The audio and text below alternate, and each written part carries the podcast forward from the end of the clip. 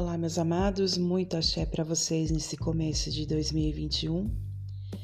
Dois avisos breves. O primeiro é que nós vamos continuar respeitando a questão do isolamento social, a situação da vacina e de toda a pandemia.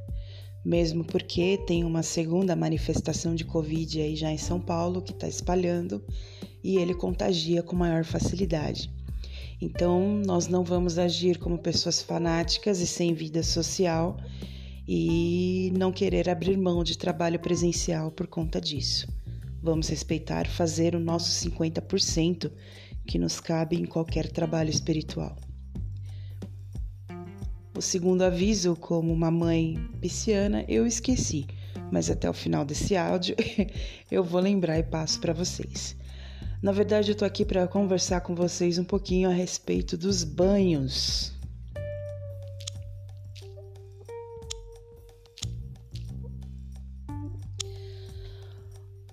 Nós já temos essa prática dos banhos, tanto para quem é um bandista, para quem é quimbandeiro, para quem é magista, né?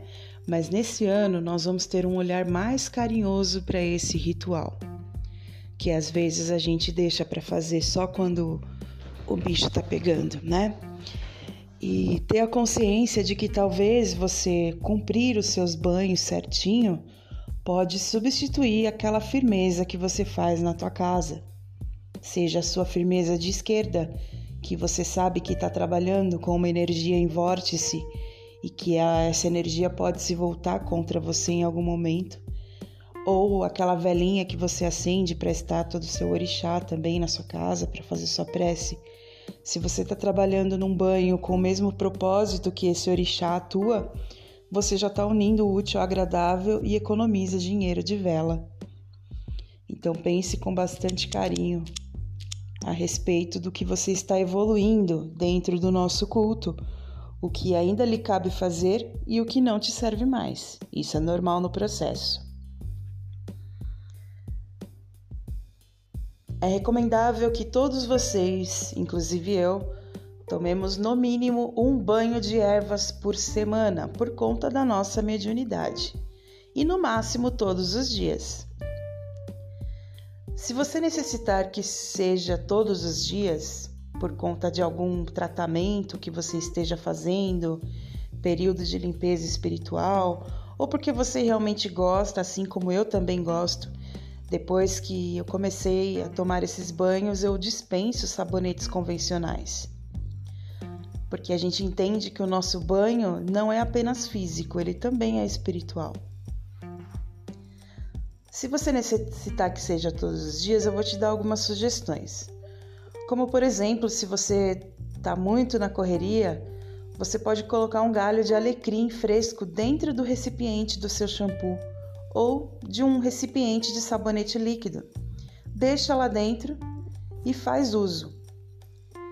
Adquirir sabonetes em lojas de artigos religiosos também é uma opção. Só não chega lá fazendo a feira, comprando todos que você vê pela frente, porque senão você vai ter muita perda energética. Você vai comprar somente aquilo que você tem que usar. Quando você for comprar, verifique o propósito do banho. Há banhos para descarrego, calmantes, estimulantes e etc. Eu indico o sabão da Costa para os casos de limpeza espiritual. Além de ser barato, ele é super eficiente e você acha em qualquer loja de artigos religiosos. No fundamento da nossa casa, a rosa branca é indicada apenas para os rituais de amacis e lavagens de guias, imagens, pedras e outros instrumentos de trabalho. Eu não recomendo que vocês dessa corrente tomem banho de rosa branca. Evitem banhos ditos como banho de atração, banho de amarração e energias similares. Essas energias são afloradas com a sua forma de pensar, a sua forma de agir, de se desapegar e de se autoconhecer também. Opte pelos banhos de autoestima, como por exemplo louro, açúcar, rosa vermelha ou amarela ou cor-de-rosa. Mas faça a sua parte também. Minha avó tem uma frase bem interessante que meu pai também recita. por fora, bela viola, por dentro, pão bolorento. Então não adianta você tomar um banho todo paquitão de atração e ir pro rolê se por dentro você tá um caco. Então trate-se de dentro para fora, que é bem melhor. Banho de sal grosso você vai tomar somente em casos urgentes, se você estiver muito obsediado, se você estiver muito é, incomodado espiritualmente, tá? E eles devem ser acompanhados de uma erva, porque o banho de sal grosso ele descarrega toda a sua energia, tanto a positiva quanto a negativa. Então você sai do banheiro totalmente descarregado e a primeira energia que bater é a que fica. Então, quando você for fazer o uso do banho de sal grosso, você toma o banho de sal grosso naturalmente e depois você toma um banho com alguma erva que seja reenergizante para poder suprir essa primeira energia que bater. Vamos aos banhos semanais. Eu não quero comprar sabonetinho na loja de artigos para tomar banho todo dia. Ou eu quero tomar banho todo dia com sabonetinho da loja de artigos, mas eu quero fazer o meu banho semanal. Melhor ainda. Os banhos semanais devem ser preparados por você mesmo. Você tem que ter autoconfiança nesse sentido. Não seja uma pessoa dependente de outros homens. Uh, as ervas podem ser frescas ou secas, tá? É indiferente combinações ímpares para limpezas e banimentos e combinações pares para se energizar. Por exemplo, de uma combinação ímpar, se você faz um banho com um galho de arruda, você já está fazendo um banho ímpar. Um exemplo de banho par: você mistura açúcar mascavo com louro. Você pegou do, do, duas potencialidades para reenergizar, para revitalizar e no número par. Você pegou duas coisas, tá? Para ativar as ervas enquanto você as macera, o que, que é macerar? É você ir apertando essa erva com a sua mão até soltar o sumo dela. Mentalize ou cante um ponto sobre o que está pedindo e vá pedindo com muita humildade. Eu vou indicar alguns pontos para vocês aí no decorrer da semana, tá? Essa será a semana dos banhos. Como você vai tomar esse banho? Leve o seu banho preparado para o banheiro num balde ou uma bacia com capacidade para 2 litros. Tome o seu banho normal de higienização. Misture o seu preparado com a água da temperatura do chuveiro para que você não tenha um choque térmico. Misture com as mãos ou balance em sentido horário para propósitos de energização e anti-horário para limpeza ou banimento. Durante esse processo, faça uma prece de agradecimento. Vá jogando na seguinte sequência: sua coroa. Médiuns novos, a coroa é o topo da nossa cabeça, é a moleira, tá? Nuca, ombros, costas, pescoço, cardíaco, umbigo, pernas, pés, palmas das mãos. Se você quiser jogar nas suas partes sexuais, ótimo, porque por lá também pode entrar muito negativo, dependendo da pessoa que você está se relacionando. Não é necessário se enxaguar, tire os resquícios com a toalha. Logicamente que se você tomou um banho de açúcar, né? Você vai jogar uma aguinha para tirar esses, esse açúcar do corpo, senão você vai ficar colando e um monte de abelha virar em cima de você. Indicação de dias. De segunda-feira você pode fazer banhos energizantes de autoestima e de abertura de caminhos. Se você precisar de banhos que lhe tragam segurança, foco, planejamento e visão ampla, você vai tomar o banho semanal de terça.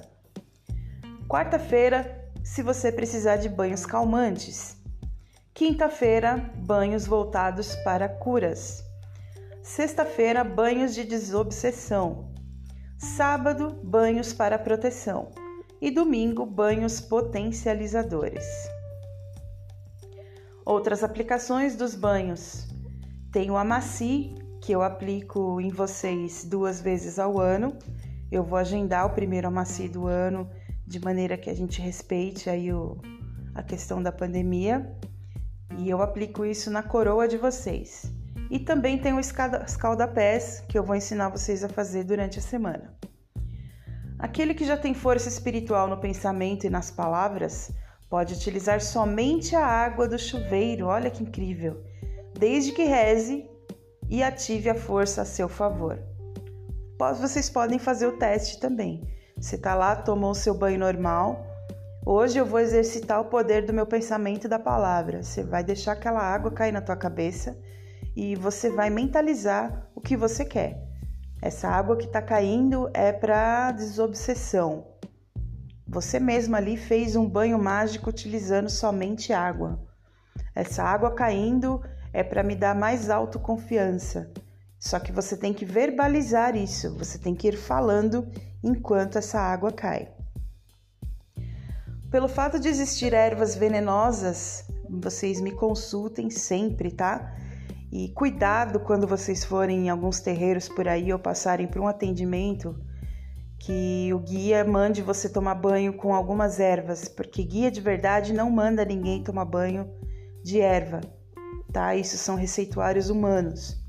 Eu já tive uma situação no ano passado de um ex-filho meu chegar para mim e falar: "Mãe, o preto velho pediu para eu tomar um banho de urtiga".